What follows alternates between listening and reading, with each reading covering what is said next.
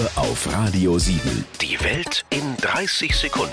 Von und mit Jan Zerbst. Jeden Abend sieht das Kinderzimmer aus wie der Sperrmüllcontainer auf dem Wertstoffhof und du sagst, Räumt jetzt euer Zimmer auf. Ich mach's nicht.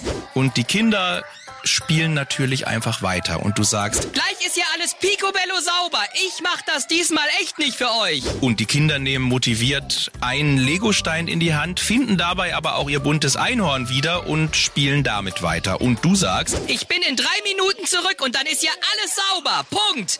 Ich mach's nicht. und wenn du dann zurückkommst, haben die Kinder Teile der Spielzeugberge unters Bett geschoben und neues Spielzeug ausgepackt. Und dann bringst du die Kinder ins Bett und sagst, Jetzt wird sofort geschlafen. und dann räumst du, während die Kinder wach bleiben, das Kinderzimmer auf.